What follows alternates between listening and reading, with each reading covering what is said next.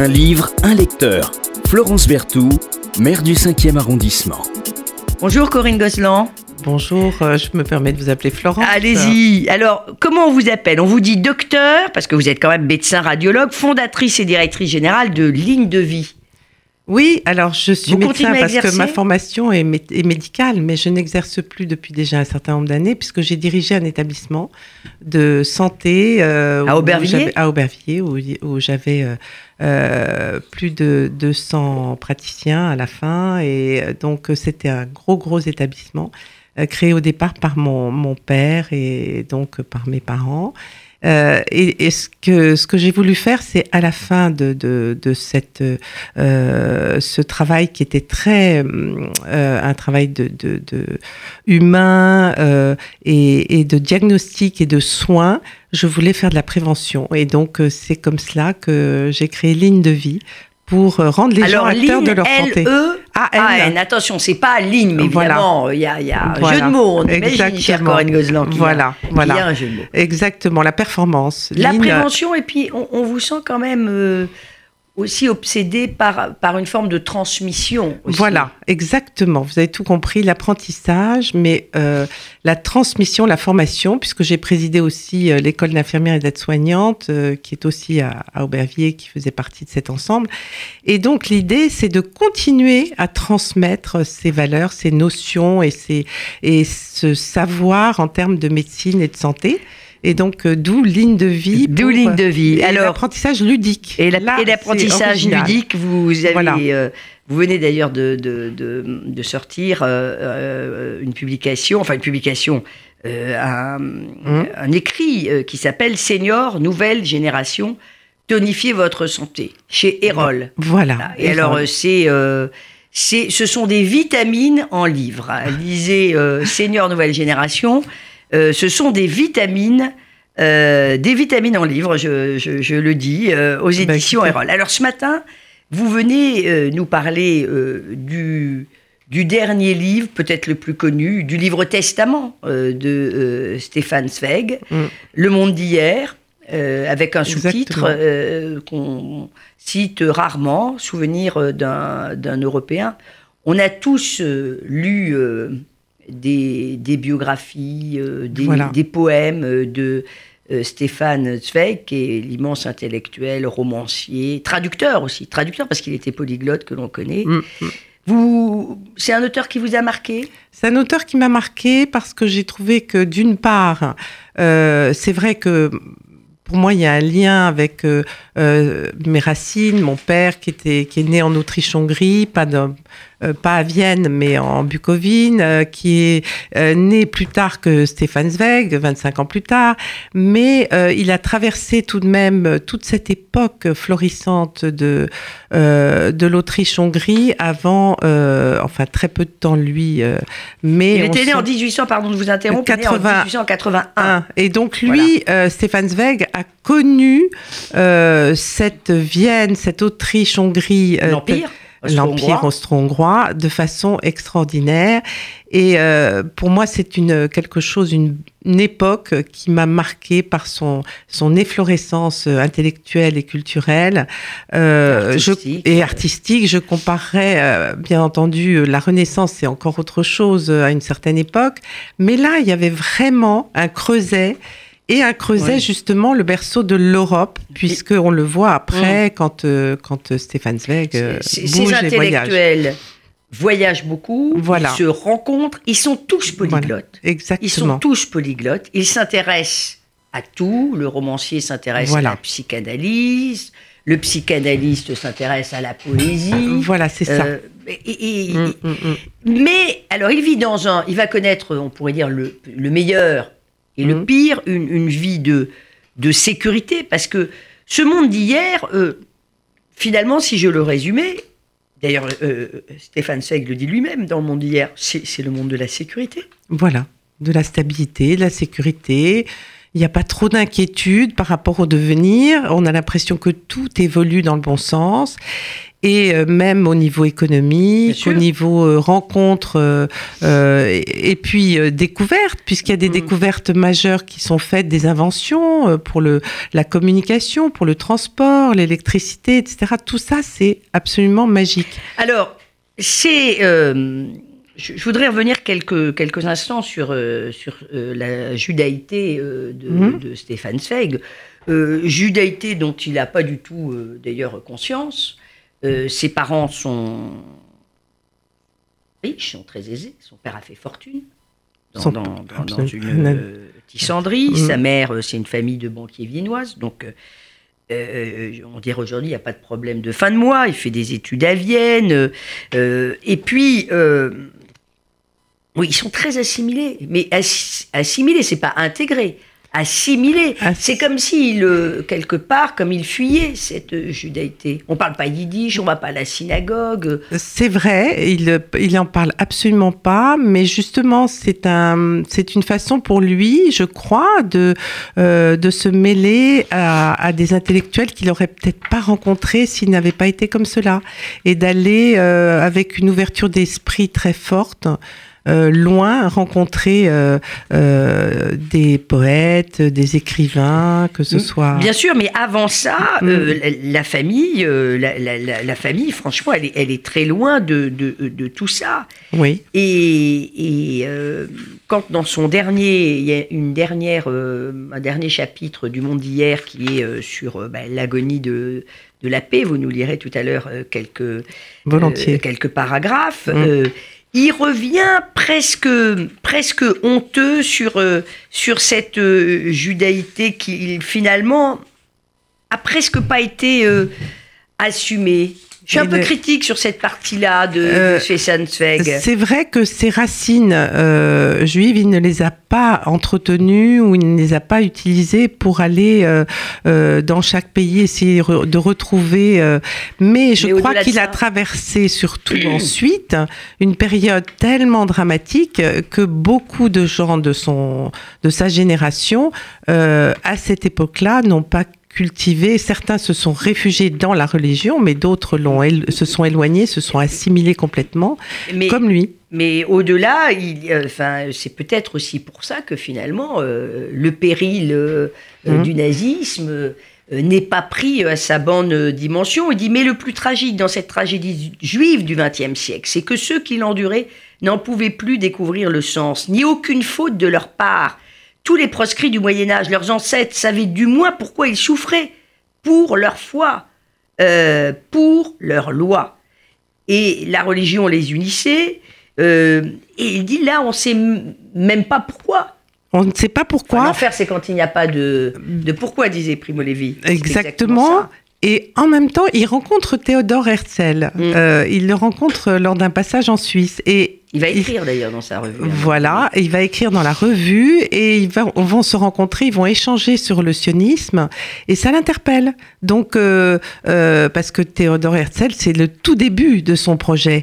Et donc, euh, il y a tout de même euh, un chemin qui est, euh, qui est là et une, une origine qui est, qui, le, euh, qui est là et tout, Mm. beaucoup de circonstances euh, lui permettent de le retrouver. Mais il sera pas, il sera Mais il sera pas, pas- il sera pas sioniste. Alors, il, c'est, c'est un auteur à succès. Mm. Très tôt d'ailleurs. C'est quelqu'un qui rencontre 19 très très tôt le, Ouais, le- ouais. le- le succès. Alors au début, un petit succès d'estime. Mm. Euh, mais euh, ses biographies sont, on dirait aujourd'hui, des best-sellers. Absolument, absolument. Stuart, Tolstoï, Marie-Antoinette, etc. Mm. Les romans également. La poésie, c'est un immense Tout à fait. traducteur. Tout à fait. Verhaeren, Rimbaud, Baudelaire. Ben, c'est c'est cela qui euh, euh, le fait connaître et en même temps euh, il euh, il est passionné par aussi la, la, le- la traversée de ce siècle et par l'histoire. Donc euh, l'histoire, à la fois l'histoire du temps passé avec des personnages parce que c'est un, un artiste de la biographie. hein. Il le- il le fait avec beaucoup de de, de méthodes et de, Mm. de passion. Son style va s'épurer d'ailleurs. Et- hein. Au début, oui. c'est un peu. Très riche. C'est c'est- Ouais, c'est très ouais. riche. Et d'ailleurs, c'est Mm. assez étonnant parce que c'est comme si la boucle était bouclée. Car le monde d'hier, on revient quand même à des phrases beaucoup plus longues. euh, Voilà. Oui. Et, et, là, euh, en plus, quand il écrit Le Monde d'hier, il est parti, il est, il est exilé et il n'a plus aucun bagage, si je puis dire, puisqu'il a, il a, il a tout laissé. Il tout. a tout laissé. C'était vraiment, euh, à mon avis, le précurseur du nomade, parce que il, est, il partait de ville en ville parfois euh, sans, sans bagage, sans. Enfin là, c'est l'exil forcé. Mais là, c'est il parle sans bagage parce qu'il peut pas faire autrement. Voilà. Et de mémoire, il retrace aussi euh, certaines, certains passages qui sont impressionnants Ouais. par la mémoire qu'il a de, de C'est certains. absolument incroyable. Voilà. La mémoire euh, qu'il a. euh, c'est une Bible, mais on est à l'intérieur de l'histoire. C'est quelqu'un qui vit l'histoire. Euh, ça se lit vraiment très facilement. Très facilement. Mm. On peut d'ailleurs sauter d'un chapitre à l'autre euh, et, y que- revenir. On voit Oui. évidemment la montée du nazisme, on voit cette effervescence intellectuelle euh, dont, dont, dont vous parliez euh, à, à l'instant, cher Cohen Gozlan. Et puis, on a les périodes. Alors, il y a la période euh, jusqu'à la, euh, jusqu'à la Première Guerre mondiale. Exactement. Il écrit, traduit, euh, il Euh, collectionne les lettres. Il collectionne des, des, des autographes, des lettres. C'est un grand collectionneur. collection Il est passionné par la rencontre justement de tous ces peintres, euh, artistes, Rodin, euh, des sculpteurs, des gens du théâtre, euh, Richard Strauss pour l'opéra avec Bien qui il écrira un, un opéra. Il est passionné par ces rencontres et il, il veut y contribuer. Donc euh, même cet opéra qui malheureusement avec l'arrivée de Hitler Ouais, sera ça sera un petit peu censuré. plus, un, petit Oui, peu plus tard. plus Ça, tard. C'est pas avant, Mm. avant 14. Mm. Euh, il est inapte à la guerre. Donc, on, va, on va le mettre, euh, il va s'occuper des archives Voilà. militaires. Ouais. Et puis en, de- en 1916, euh, il revient. Euh, il y a cette amitié, j'y faisais allusion tout à l'heure avec Romain. Romain Il va faire sa campagne. Oui. Il va faire une campagne internationale, se déplacer partout. Et c'est un peu, on peut dire grâce à lui, que Romain Roland, je l'avais totalement oublié, a, a eu le Nobel de littérature. Exactement. Donc il l'a soutenu et il pensait que Romain Roland euh, avait cet esprit euh, de la de la conciliation, Mm. de la et Grand européen, comme grand européen. Donc c'est ça qui l'a fasciné. Euh, et moi je dois dire que hum, le sujet de l'Europe m'a toujours euh, interpellé, et intéressé. C'est pour ça que ce livre aussi euh, m'intéresse. Euh, on est quand même en plus euh, en pleine actualité, comme on le sait, donc euh, on pourra en parler après euh, sur le euh, sur justement le, le- le rebondissement par rapport à tout ce qui se passe aujourd'hui. Et puis Tous ces euh, nationalismes étriqués. exacerbés, Attention, voilà. attention, attention. Hitler euh, n'arrive pas en faisant un coup d'État. Voilà. Il faut toujours le rappeler euh, aux jeunes générations. Ce sont des pacifistes quand même, tous ces intellectuels. Mais euh, c'est toujours facile de regarder euh, l'histoire euh, avec, Avec le recul. Avec le recul et souvent une, Mm. une grosse loupe. Mais on a l'impression qu'une partie de ces euh, intellectuels euh, est un peu, vit un peu dans, dans, dans, dans sa bulle. On va y arriver, on va négocier, euh, Voilà. on va discuter. Euh, finalement, c'est pas si grave que ça. Mm. Et Stéphane Zweig explique bien. Il il l'explique notamment dans un chapitre que tout le monde devrait lire. C'est Incipit Hitler. voilà.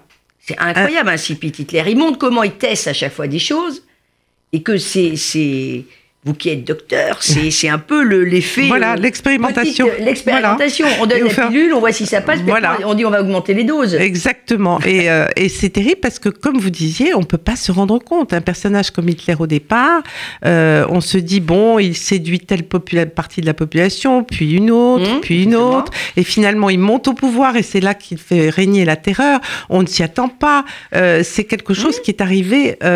Voilà. Puis avec l'Europe, c'est pareil. Allez, il y a des Sudètes, il y a Voilà. l'Anschluss, il y a à chaque fois ils testent, et puis finalement les Européens font les gros bras et euh, ils, laissent faire. Euh, évidemment, euh, ça n'est pas sans rappeler euh, des hypothèses, des des moments récents. Exactement. où, où on laisse faire, on dit bon ça va passer, et puis et puis il y a, il y a le pire quand même qui, qui peut à tout moment se profiler. 1933, 42, euh, février 42, c'est le, le suicide. Mm. Euh, il s'est marié, euh, je crois juste avant la, Première Guerre mondiale, Ouais. très jeune. Mm. Il va se remarier, et c'est avec sa deuxième femme qu'il Voilà, est, c'est- est exilé au Brésil. Exactement. Mais il assiste totalement impuissant à la montée du nazisme. Voilà, il est loin, il, il se sent impuissant.